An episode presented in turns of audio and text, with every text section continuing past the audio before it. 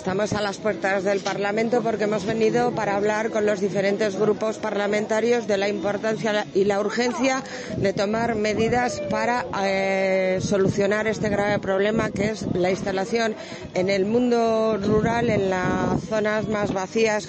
eh, de este tipo de industrias que son las eh, macrogranjas o la ganadería industrial. Son industrias altamente contaminantes que necesitan muchos recursos, necesitan cantidades ingentes de agua, necesitan eh, cantidades eh, muy importantes eh, de, de, extensiones dedicadas al cultivo para sus piensos, contaminan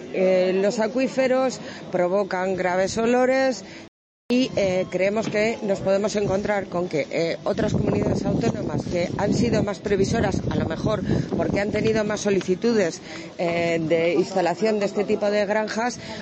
industriales, mm, han empezado a poner coto y moratoria a, a, estas instalaciones. Nos podemos encontrar con que acaben viniendo aquí si encuentran trabas en otros sitios y nosotros no somos capaces de ponérselas. Y eso es lo que queremos evitar. Apostamos por la ganadería extensiva de calidad que es lo que nos puede ayudar a salir de la crisis ambiental y de la crisis económica y de población en nuestra comunidad autónoma.